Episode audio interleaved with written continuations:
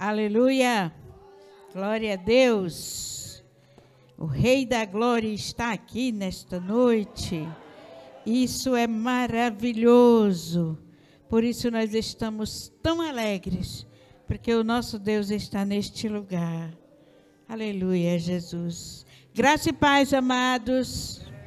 Amém, Jesus. Aleluia. Vamos fazer logo uma leitura da palavra do Senhor. Logo em seguida estaremos orando e trazendo aquilo que o Espírito Santo do Senhor tiver para as nossas vidas neste lugar. Amém? Vamos abrir as nossas Bíblias para lermos no livro de 1 Samuel, capítulo 13.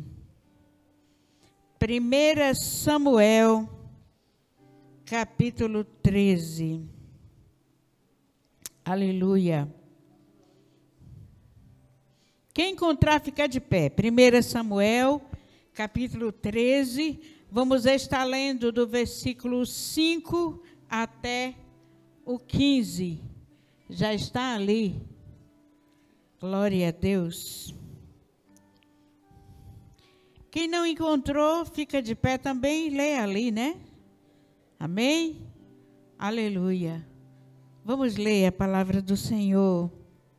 Versículo 5 em diante diz assim: Os filisteus reuniram-se para lutar contra Israel, com três mil é, carros de guerra, seis mil condutores de carros e tantos soldados quanto a areia da praia. Eles foram a Micmas, ao leste de Bet-Aven, e lá acamparam. Quando os soldados de Israel viram que a situação era difícil e que o seu exército estava sendo pressionado, esconderam-se em cavernas e buracos, entre as rochas e em poços e cisternas. Alguns hebreus Alguns hebreus até atravessaram o Jordão para chegar à terra de Gade e de Gileade. Saul ficou em Gilgal e os soldados que estavam com ele tremiam de medo. Ele esperou sete dias, o prazo estabelecido por Samuel para este, eh, mas este não chegou a Gilgal, e os soldados de Saul começaram a se dispersar. E ele ordenou: Tragam-me o holocausto e os sacrifícios de comunhão, Saul então ofereceu o holocausto. Quando terminou de oferecê-lo, Samuel chegou e Saul foi saudá-lo.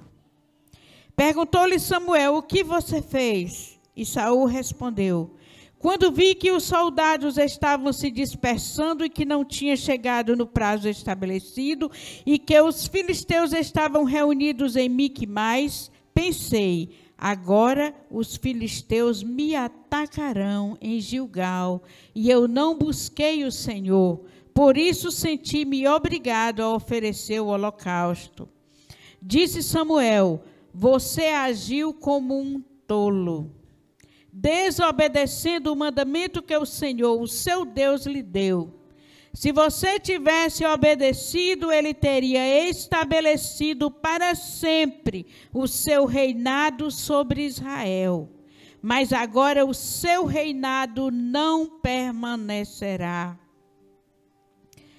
O Senhor procurou um homem segundo o seu coração e o designou para líder de seu povo pois você não obedeceu ao mandato do Senhor.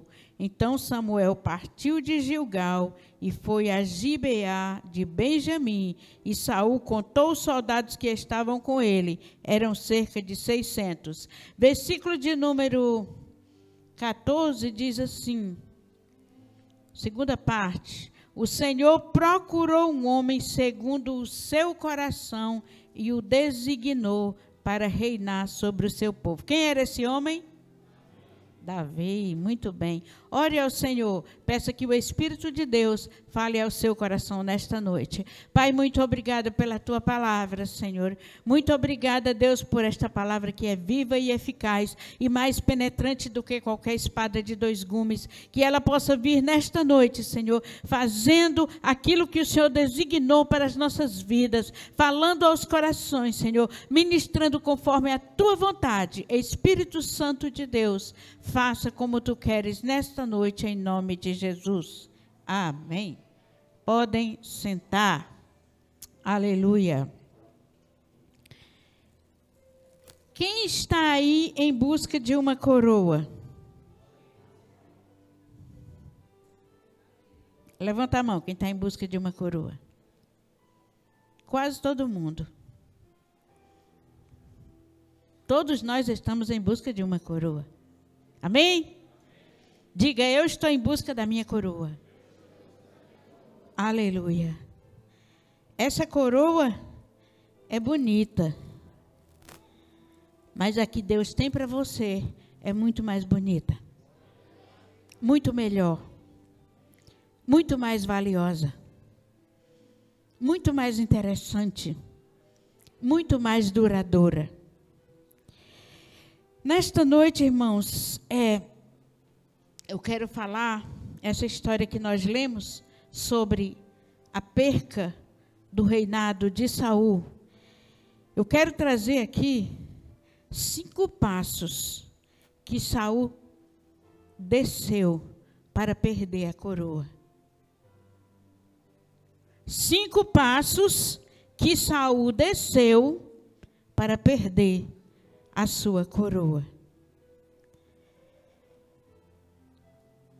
Em Apocalipse capítulo 3, versículo 11 diz assim: Guarda o que tens, para que ninguém tome a tua coroa. Vamos dizer: guarda o que tens, para que ninguém tome a tua coroa. Diz para o seu vizinho: guarda o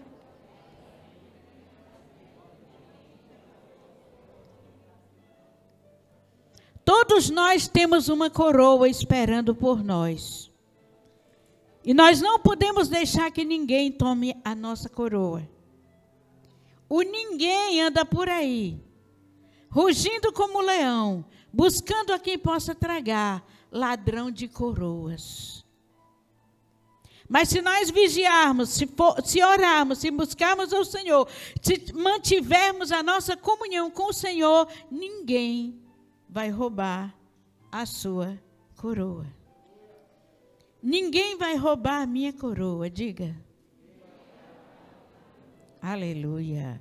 Glória a Deus. Então, guarda o que tu tens para que ninguém tome a tua coroa.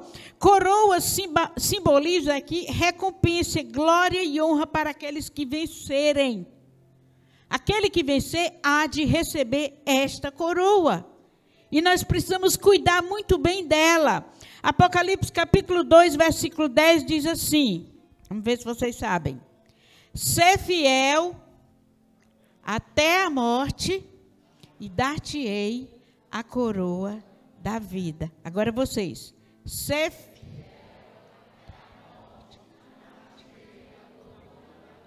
Isso foi Jesus que disse para nós. Seja fiel até a morte e você vai receber a coroa da vida. Quem está quem tá pensando nessa coroa aí? Estão pensando na coroa? Glória a Deus. Aleluia. Mas nós queremos falar hoje sobre esses passos. Quantos passos? Que Saul deu para perder a sua coroa. Em 1 Coríntios capítulo 9, versículo 22, diz que todos todo atleta corre atrás de uma coroa corruptível. Mas nós buscamos uma coroa incorruptível. Já pensou sobre essa coroa? Uma coroa que a traça não rói, que a ferrugem não chega, que o ladrão não rouba, que ninguém tem acesso a ela, somente eu e você naquele dia. Aleluia. Essa é a coroa de glória que o Senhor tem para cada um de nós. E precisamos cuidar muito bem dela. Muito bem, cinco passos que Saul deu para que pudesse perder, né, para perder a sua coroa e o seu trono e todos os seus direitos como rei. Primeiro passo que Saul deu está no versículo de número 8 do capítulo 13. Primeiro passo, Saul esqueceu que o tempo pertence ao Senhor e não ao homem. Irmãos, nós nunca devemos esquecer isso. Porque quando nós esquecemos, nós perdemos muitas coisas que Deus tem para nós. Quando nós esquecemos que é o Senhor quem domina, quem manda, é o Senhor o, que tem o tempo nas mãos dele, é o Senhor que tem as nossas vidas nas mãos deles, não devemos esquecer disso, porque as bênçãos do Senhor passarão pela nossa vida aquilo que Deus tem para nós, assim como aconteceu com Saul. Ele poderia ter reinado por mais tempo e, e, a, e o seu, a sua descendência ter reinado depois dele por muito mais tempo, mas ele esqueceu que o tempo é de Deus e não do homem. O homem passa, o tempo fica. A gente diz assim, né? Ah, mas o tempo passa muito rápido. Não, quem passa é você. Quem passa sou eu. O tempo fica, porque o tempo é de Deus. Deus não se rege pelo tempo, mas Ele tem o tempo nas suas mãos. Se Deus te mandou esperar por alguma coisa na sua vida, espere o tempo que for necessário. Quem está esperando alguma coisa de Deus aí? Eu já levantei a minha. É, tem uma boa parte, quase a metade, esperando alguma coisa de Deus. Se Deus, se você está buscando e Deus te disse, espere, espera. Espera pelo Senhor. Acredita, porque ele nunca chega atrasado. Saul achou que Samuel tinha chegado atrasado, mas ele não chegou atrasado. Saul foi que se adiantou. Saul se adiantou. Não se adiante. Como diz o ditado, não bote os carros na frente dos bois. Deixa Deus agir do tempo dele, do jeito dele. Pastor, você está dizendo isso porque você não está passando pelo que eu estou. Estou. Estou. Já passei muitas vezes. Estou passando de novo. Senhor, eu estou esperando no Senhor. Tem dia que a gente quer se apavorar, não, calma. Aí eu digo, Célia, calma, que Deus está no comando. Ele é o Senhor. Não faça atalhos. Nunca crie atalhos para passar na frente de Deus. Todos aqueles que criaram atalhos pagaram caros por esses atalhos. Porque a gente quer um caminho mais curto. A gente quer que as coisas aconteçam no tempo da gente, no jeito da gente, e não é por aí. Precisamos esperar o tempo de Deus. Algumas pessoas na Bíblia que fizeram atalhos, escolheram um caminho mais curto. Primeira pessoa que nós vamos citar, Sara. Deus disse: Olha, eu vou te dar um filho, você e Abraão vão ser pais. A promessa está feita e pode aguardar, porque no tempo certo vocês vão receber. Oh, correr é difícil, né, irmão, esperar. Imagine quantos anos Sara esperou. E Abraão também. Mas se nós aprendemos a esperar, pelo tempo do Senhor, tudo se torna mais fácil. Aí Sara disse a Abraão: Ô oh, meu velho, tá, tá demorando demais. Eu tenho um sonho de segurar uma criança no meu colo. Bora fazer as. Vamos, vamos apressar as coisas um pouquinho? E aí fez aquela gambiarra. Tem um pastor que chama Ismael, o filho da gambiarra. Fez aquela gambiarra. Ó, oh, você se deita com a, com a empregada, né, com a serva, e aí com H, e o filho é meu. Né? A serva é minha, o marido é meu, o filho vai ser meu. E aí talvez Sara pensou assim: depois, se Deus cumprir a promessa, tudo bem, a gente fica com os dois. Mas as coisas não são do jeito que a gente pensa que elas vão ser. Quando a gente cria um atalho para que as coisas de Deus aconteçam antes do tempo, a gente vai pagar cada consequência do nosso erro. Misericórdia. E aí fizeram aquela gambiarra, e daí o menino nasceu, e com pouco tempo o outro nasceu também. Aí a confusão estava feita. Eu não vou contar o resto. Vão na Bíblia e leiam. Outra pessoa que criou atalho, Rebeca. Né? Vocês conhecem a história, né? Está até passando na novela da, da Record. Eu sei, irmãos. Eu sei que Saul não tinha o direito de reivindicar a primogenitura dele. Porque ele tinha que vendido para o irmão. Lembram? Ele tinha vendido para Jacó.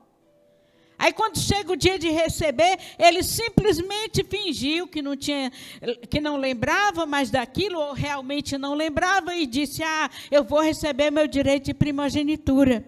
Aí Rebeca passa na frente e diz: "Epa, Jacó, nós vamos ter que fazer uma gambiarra. De novo a gambiarra. Tem gente que é, que é mestre de gambiarra, né? Oh, meu pai. Vamos fazer aqui uma gambiarra, vamos criar um atalho e vai dar certo. Vai lá, se veste como. Estão estudando, né? Na classe de crianças, isso também, né? Nas classes infantis. Vai lá e, e matam um cabrito. E enquanto Saul saiu para o campo, ela fez toda a arrumação. E aí a gambiarra estava feita. Mas, pastora, se quem era para ser líder era Jacó, se ela não tivesse feito isso, como é que ia ser? Eu não sei. Eu e você não precisamos saber os propósitos de Deus, não. Que não é da nossa conta, não. Mas que Deus ia fazer a coisa do jeito certo, Ele ia. Porque Ele sempre faz. Ele não precisa dos nossos atalhos, dos nossos remendos, das nossas criações de, de, de gambiarras. Ele não precisa. Ele tem tudo, ele sabe tudo e ele é tudo. Dele, por ele, para ele são todas as coisas. Precisamos acreditar nisso. Quando nós começamos a acreditar nisso, as bênçãos do Senhor fluem muito mais para a nossa vida. E aí ele, Rebeca criou aquela gambiarra, está em Gênesis 25. E depois a confusão foi feia tinha que separar uma guerra entre dois irmãos. E um teve que ir embora, porque senão o outro matava ele. O resto da história vocês leem depois. Outra história de gambiarra. 1 Reis, capítulo 13, do versículo 1 ao 26, conta uma história, assim, uma história assustadora Muita gente se pergunta, gente já me chegou para perguntar, eh, pastor, e aquele profeta? O que, que ele era, afinal? Não sei. Eu sei que a história está lá na Bíblia. Disse que Deus falou com um certo profeta e disse: Olha, hoje você vai profetizar contra o altar em um determinado lugar. Você vai faz o que tem que ser feito, não coma e nem beba nada durante a viagem, não volte pelo mesmo caminho que você foi. Vá em jejum e volte em jejum. É uma ordem do Senhor. E o profeta disse: Sim, Senhor. Quiserem conhecer melhor, vão lá em 1 Reis que vocês acham. E aí ele foi. Quando chegou lá, deu o recado de Deus. Não sei se era Gileade, não me lembro direito. Eu sei que ele deu o recado, fez tudo direitinho e voltou para casa. Aliás, o, o, o, o, rei, que queria até matar ele, aí esticou a mão assim. Quem conhece a história? Alguém conhece? Ninguém? Ele esticou a mão para ferir o profeta de Deus e a mão dele ficou seca e esticada. Não voltava para o lugar. Ele pediu o profeta, por favor, intercede por mim. O profeta intercedeu e a mão dele voltou ao normal. Ele disse: Agora vamos para minha casa, lá eu vou lhe dar comida, vou lhe dar água, lá eu vou suprir a sua necessidade. Ele disse: Não posso. Deus me deu uma ordem para não voltar pelo mesmo caminho e nem comer pão e nem beber água na viagem. Então eu não irei. E o profeta foi por um outro caminho. E um outro profeta velho, a Bíblia diz assim: um outro profeta velho estava em casa quando os filhos chegaram e contaram tudo o que o profeta tinha feito lá. E ele disse: Cadê ele? Por que, que vocês não trouxeram ele para comer e para beber? Não, ele foi embora. Por onde ele foi? Aí disseram o caminho que o profeta tinha ido. Aí o profeta velho, mentiroso, desculpa a expressão, mentiroso pegou um jumento, ei menino, acela aí um jumento para mim ligeirinho que eu vou atrás. E foi atrás do profeta e achou o profeta no meio do caminho, sentado, debaixo de uma árvore, e disse para ele: Vamos para minha casa comer e beber. E ele disse: Eu não posso. A mesma história. Eu tenho uma ordem de não ir. O profeta disse: Eu, eu também sou profeta. Misericórdia, meu Deus. Pior que ele era mesmo. Eu também sou profeta. E Deus falou comigo que eu te atalhasse no meio do caminho e te levasse para minha casa e você tinha que ir para comer e beber na minha casa. O profeta foi. Acreditou na mentira do outro. Aí quando chegou lá, comeu, bebeu e tal, depois o profeta disse: "Olhe, você não vai se enterrar onde se enterraram seus pais porque você desobedeceu a ordem do Senhor. O Senhor disse para você não, faz, não fazer isso e você fez. E aí selou um jumento, cangalha, não sei nem o que era. Preparou o jumento e o profeta foi embora nele. Quando chegou uma certa altura do caminho, foi o que aconteceu? Hã? O leão matou o profeta. Irmãos, aquilo que Deus nos manda fazer, a gente tem que fazer fielmente. Porque Deus há de cobrar de cada um de nós aquilo que Ele nos entrega. Não invente caminhos curtos, não invente gambiarra, não invente atalhos, porque isso não agrada a Deus. Quando Deus diz é assim, tem que ser assim. E Saul não obedeceu à voz de Deus. Espere com alegria, perseverança e oração. Não é para esperar o cumprimento das promessas do Senhor bicudo, com raiva. Não é assim que a gente fica quando está nervoso? Não. Espera no Senhor. Confia no Senhor e espera. Irmãos, nós temos dificuldade para esperar aquilo que a gente sempre diz, porque a gente quer as coisas e a gente acha que do jeito que a gente quer está certo. A gente acha que no tempo que a gente quer é assim que tem que ser e a gente espera que Deus concorde com a gente. Deus não vai concordar com você. Você tem que andar nos planos dele e não ele nos seus.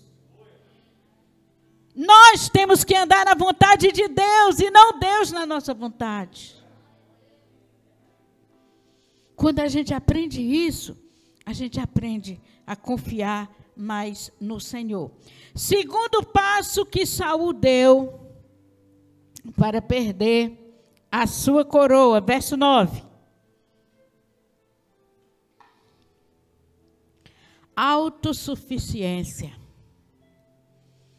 Ah, eu sou o rei, eu sou o cara. Eu posso fazer aquilo que o profeta, que o, que o sacerdote faz. Por que não? O sacerdote era Samuel, diga. Samuel era o sacerdote. E Saul achou que porque ele era rei, ele poderia, na falta do profeta Samuel e sacerdote, Samuel é o único homem na Bíblia que era sacerdote, juiz e profeta ao mesmo tempo. Ele tinha três funções importantíssimas. Então Saul achou que ele poderia simplesmente tomar a frente de Samuel. A função do rei Saul não permitia que ele se apresentasse perante Deus para oferecer sacrifício. Isso era função do sacerdote. O rei não poderia de maneira nenhuma. O rei cuidava da vida, a, a, vamos dizer assim, material do povo. Ele cuidava do povo.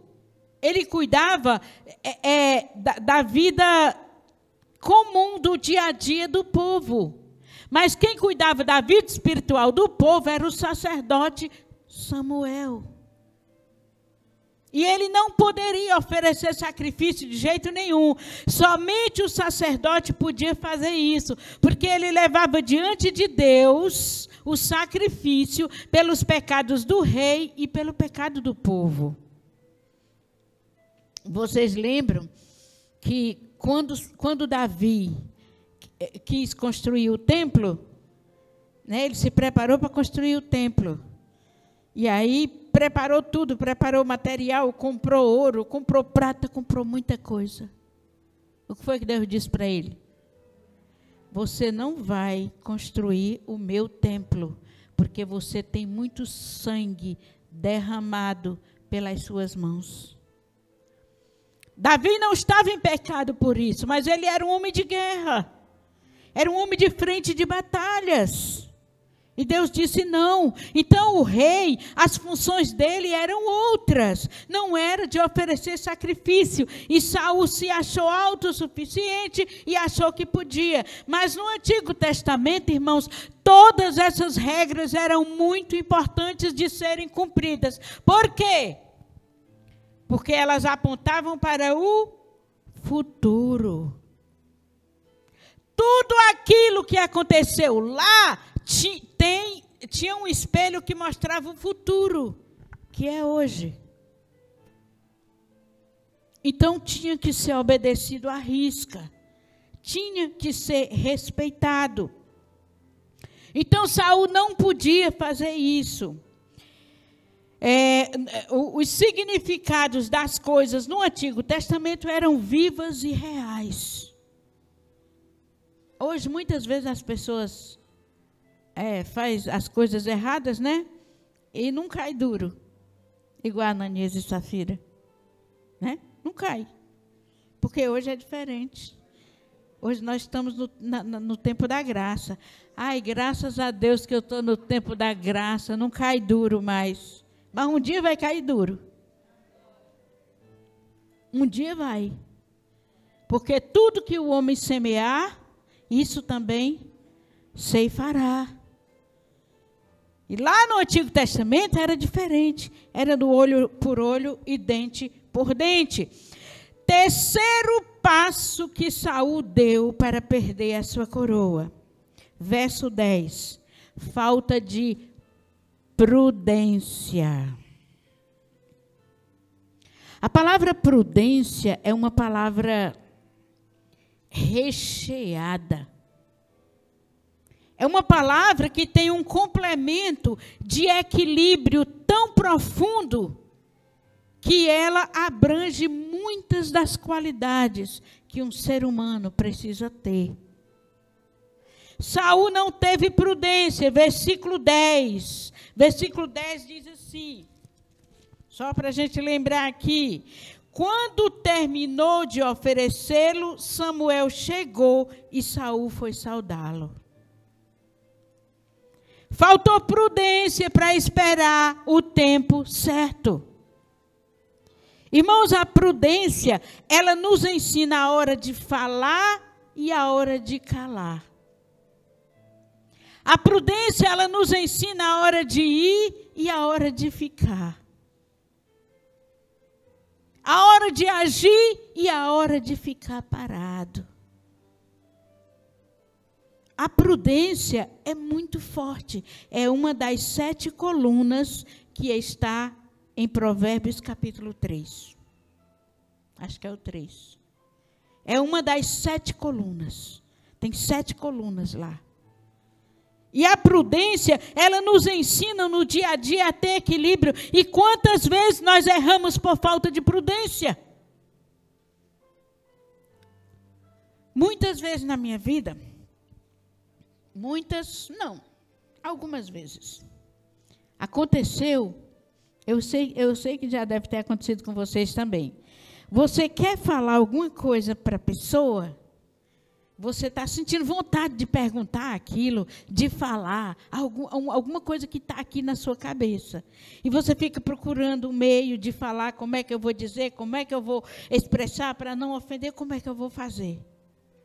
Aí quando você faz um atalho, você acaba falando na hora errada. E aquilo que você falou não volta mais e vira uma confusão tremenda.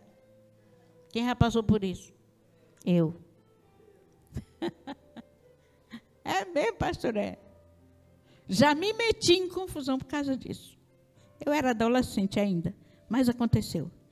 E eu botei na minha cabeça, eu vou ter cuidado para nunca mais fazer isso. E quantas vezes eu estou querendo falar alguma coisa com a pessoa, sabe? Às vezes alguma coisa que alguém me falou e eu quero abordar aquela pessoa para ajudar a superar aquela dificuldade, mas eu tenho que ter o momento certo, as palavras certas e o jeito certo. Aí eu espero, espero, e eu fico pedindo direção ao Senhor. Senhor, me ajuda.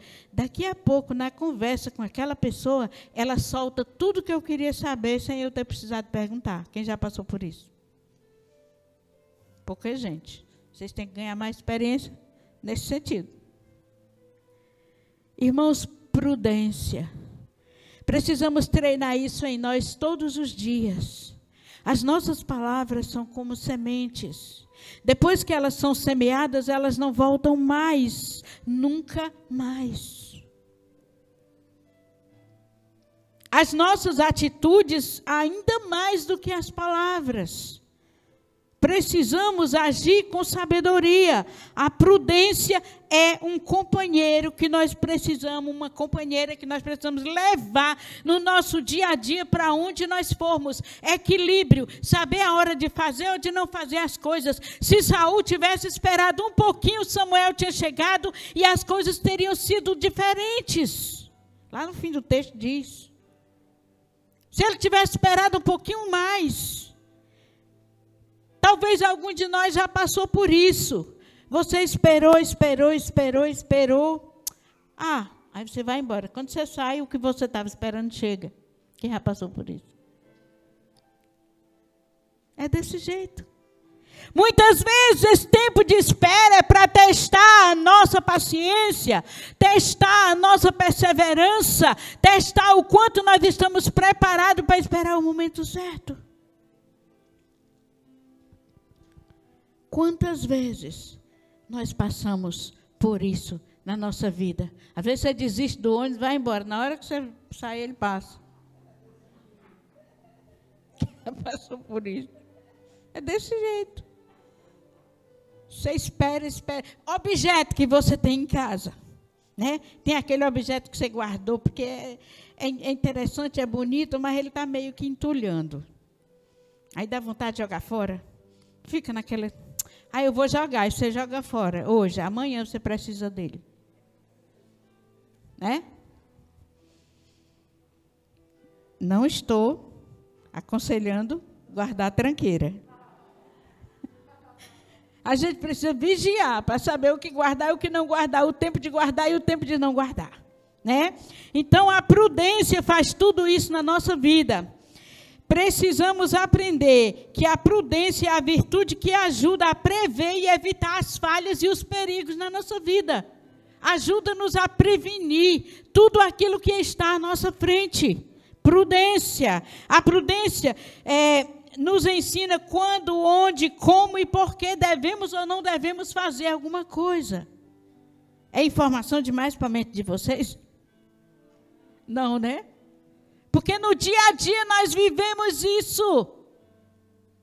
Na nossa cozinha, no tanque, no trabalho, na escola, em todos os momentos da vida nós podemos passar por isso. Ficar em dúvida, eu faço ou não faço, eu falo ou não falo. Espera no Senhor e toma a atitude certa no momento certo. E se Deus se atrasar para dar a resposta? Irmãos, Deus não se atrasa. Muitas vezes nós temos que tomar a nossa atitude porque realmente chega um momento que você tem que fazer. Então você faz. Deus me ajude. Se eu tiver errado, me ajuda a arcar com as circunstâncias. Com as consequências que virão. Isso é a vida. É desse jeito que funciona. A capacidade de medir as consequências dos nossos atos. É prudência. O que Saul não teve, não esperou o tempo certo. Samuel disse: Eu vou chegar em sete dias. Uma semana. E Saul esperou um, dois, três, quatro, cinco, seis. Aí chegou o sete, sétimo dia e Saul ficou apavorado. E começou a ficar agoniado. E começou a ficar nervoso. E começou a ficar naquele vai e vem, porque tinha uma guerra contra um exército muito, muito, muito maior do que o dele. Aqui tem o relato de quantos carros e quantos é, é, chefes de carruagem tinha no exército dos filisteus. E o povo de Israel era pouco, eram 600 homens. Era para ter medo, né? Sim ou não? É. Mas como se o Senhor estivesse com ele, ele não precisava ter medo, porque quem vence as nossas batalhas somos nós. Quem? Deus. É Deus quem vence as nossas batalhas. Eu, eu digo isso quase todo dia que eu venho aqui, né? Vamos aprender cada dia mais. O Senhor peleja por nós. O Senhor luta por nós. O Senhor arranca a tua causa, a resposta dela, de onde ela estiver. Porque Ele tem a vitória para nos dar em tudo na nossa vida. Glória a Deus quarto passo que Saul deu para perder a sua coroa. Vamos já revisar os passos. Confiança no homem em vez de confiar em Deus. Versículo 11. Ele dizia assim, ó: O povo se espalhou e você não chegou. Olha ele jogando a culpa para Samuel. Samuel disse: Saul, o que foi que você fez? E ele disse: Ah, os soldados começaram a se espalhar, começaram a ir embora, começaram a tomar o seu rumo, e você não chegou, então eu ofereci o sacrifício. Confiança no braço humano. Davi, aliás, Saul estava preocupado com os soldados que estavam indo embora. Eles estão indo embora, estão me deixando só. Saul não confiava no Senhor. Saul não entendia que Deus era o Senhor da batalha e não ele. Saul também se preocupou porque Samuel não chegava. Independente de Samuel chegar ou não, obedeça. Espere o tempo de Deus. Jeremias capítulo 17, versículo 5 diz assim: Maldito o homem que confia no homem e faz do braço humano a sua força e aparta do Senhor o seu coração. Maldito o homem que confia no homem confia no Senhor. E o texto segue dizendo que aquele que não confia no Senhor é semelhante à tamargueira. Eu falei isso esta semana, não sei aonde. É semelhante à tamargueira, aquela planta que mora no deserto, que ela não tem vizinhos, porque a terra que ela mora é tão salgada e tão seca que não nasce nenhuma planta perto dela. Esse é o que não confia no Senhor. Mas aquele que confia no Senhor, ele é como uma árvore plantada junto ao ribeiro e as suas raízes se espalham para o rio. Quem é o rio? Quem é o rio da vida? Jesus. As raízes daquele que confia no Senhor, elas buscam, elas, elas são atraídas, elas cavam Jesus Cristo na sua vida, dia após dia. E Saul confiou no braço humano. Ele não confiou no Senhor. Quantas vezes a gente faz isso, né, irmãos? Na hora das nossas batalhas difíceis. Não, o difícil dá para a gente vencer, né? Na hora das batalhas impossíveis. Ai, pronto, acabou-se tudo, agora é impossível. O impossível é a hora de. O impossível é a hora de. Ô oh, Deus fraco. O impossível é a hora de Deus. É a hora que Ele age na nossa vida. Aquilo que nós podemos fazer, Ele não faz. Ele faz aquilo que eu não posso. Quando eu não tenho mais condições de lutar, quando você não tiver mais condições de lutar, larga tudo e diz: Deus, assume. Assume, Senhor, porque a guerra é tua, não é minha. O impossível é trabalho para Deus. Glória a Deus. Precisamos confiar no Senhor, elevar as nossas raízes para o ribeiro Jesus Cristo, alcançá-lo. E aí a Bíblia diz que esse que confia no Senhor, ele dá fruto o ano inteiro, nunca falta fruto bom, ele tem vida o tempo todo, a sua folhagem não murcha. Salmo 1 também fala isso. Tudo que o cristão que confia em Deus faz, prospera. Amém? Difícil? Tudo, aquele que confia no Senhor, tudo que ele faz, prospera. Ah, pastora, mas eu fiz um negócio ali, sabe? Eu achava que ia dar certo e deu tudo errado, não prosperou. Confia. Se Deus não te permitiu desse jeito, ele sabe o que é melhor para a tua vida. Ele sabe o futuro que está à frente de você. O justo, tudo que ele faz, prospera. Glória a Deus. Juízes capítulo 6, a partir do versículo 7. Gideão. De novo, pastora Gideão de novo. A história de Gideão me fascina. Gideão. Deus tirou Gideão de dentro do tanque de fazer uva, escondido, com medo dos assírios, eu acho. Com medo porque eles estavam arrasando com Israel. Eles estavam acabando com tudo. Eles levavam toda a alimentação que eles tinham e não sobrava nada. Israel estava passando fome. E Gideão estava lá dentro do tanque de lagar, onde se malhava a, a, a, a uva. Ele estava lá debulhando trigo, debulhando alguma coisa de alimentação para algumas pessoas que estavam passando fome em Israel. Aí Deus chega e diz: Gideão, não vou contar a história toda. Chama Gideão, você vai libertar o povo.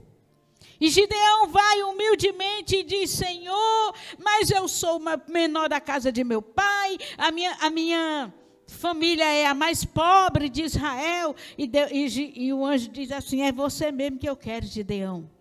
Porque Deus procura humildade naqueles que Ele ama. E Gideão vai para libertar o povo. Gideão começa contando com 32 mil soldados. 32 mil. Mas os exércitos dos assírios eram dez vezes mais do que isso. E Gideão já estava animado com os 32 mil, já é alguma coisa, já vai dar para começar. Aí Deus olha e diz: Gideão, tem gente demais. Oh, meu pai. Pobre do Gideão. Deve ter ficado preocupado. Gideão tem gente demais. Gideão sai no meio do arraial gritando. O que era que ele tinha que gritar? Quem for medroso e covarde, volte. Vamos dizer? Quem for medroso e covarde, volte. E Gideão saiu gritando no meio do arraial, eu não sei, talvez ele ia olhando para frente, quando ele olhou para trás, cadê o povo? Foi embora, sabe quantos? Foi embora 22 mil. Ficaram 10 mil. 10 mil. Gideão disse: Ai meu Deus, e agora? E agora? O que, que eu vou fazer? Como é que vai ser? O que. O, é, é, 10 mil que eu disse, foi? Mas não foi 10 mil, não, né? Foi, né? Porque eu perdi de vista aqui, estou perguntando a vocês. Acabei de dizer, né? E aí Gideão ficou preocupado. E agora o que, que eu vou fazer? Só tem 10 mil. E agora? Aí Deus olhou de novo e disse: Gideão, Ainda tem muita gente. Ainda tem muita gente.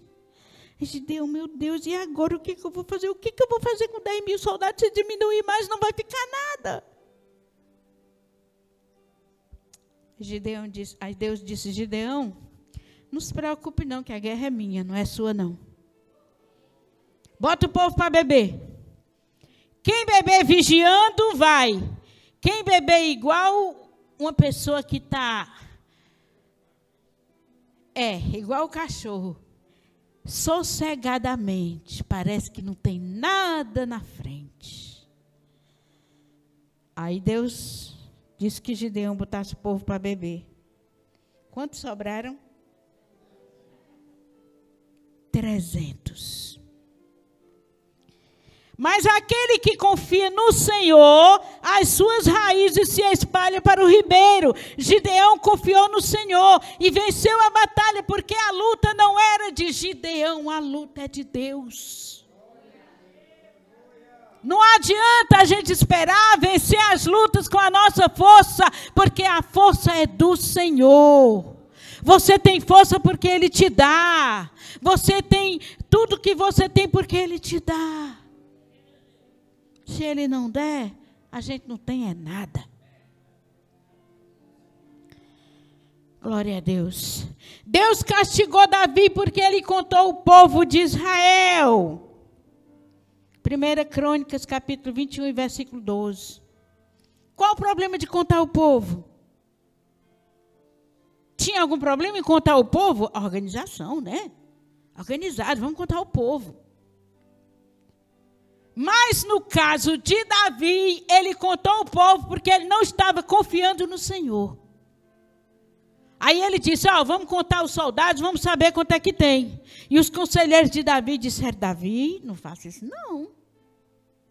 Vou fazer sim. Davi, Deus vai te castigar.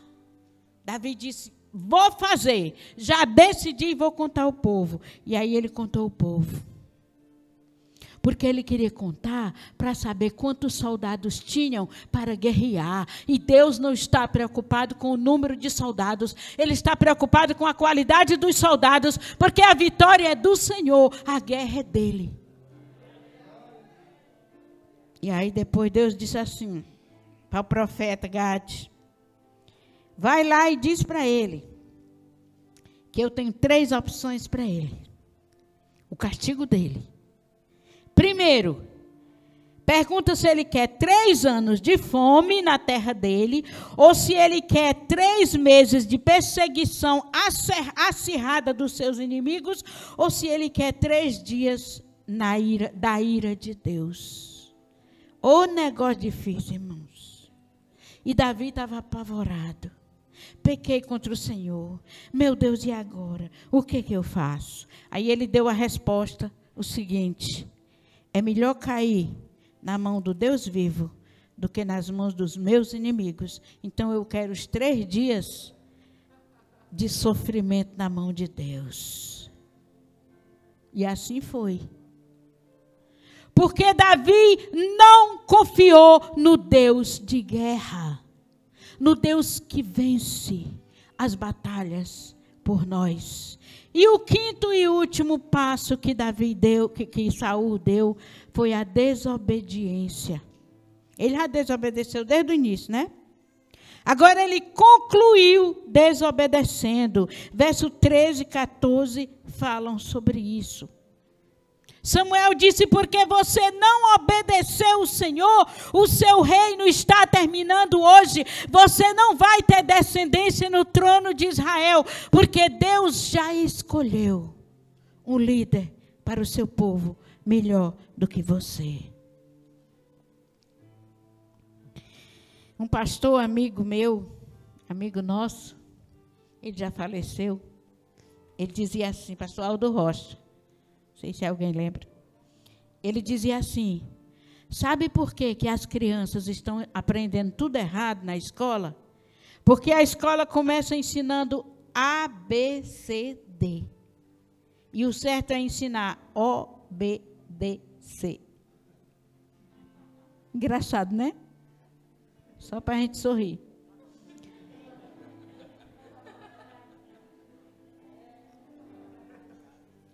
E aí, irmãos, Davi, é, Saul não soube obedecer.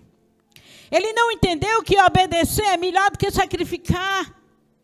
Ele não entendeu que Deus não está interessado nos nossos sacrifícios. Deus está interessado em você, no que você é, na sua essência. É nisso que Deus quer.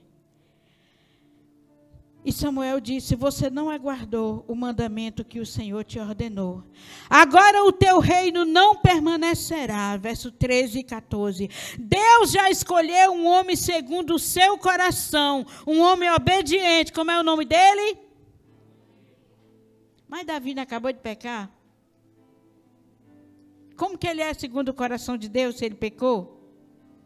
Ser segundo o coração de Deus não é não pecar é pecar e saber se render e pedir perdão por aquilo que fez. O desobediente se rebela, se exalta, se desespera, não aceita perder.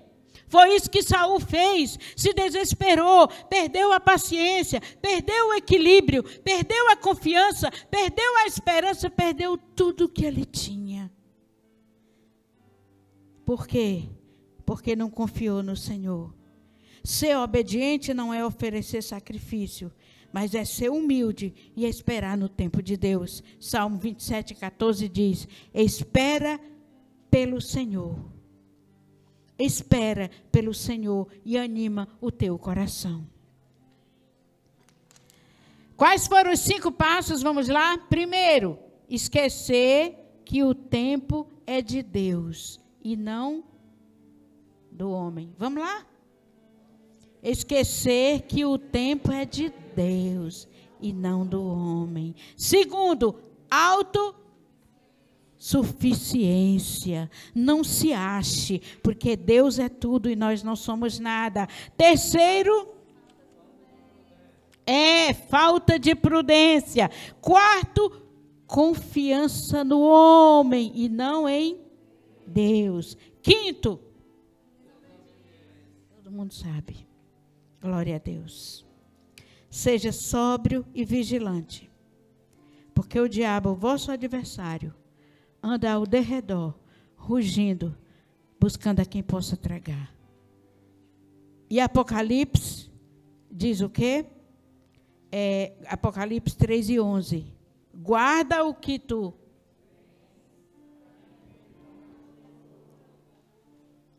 para aprender.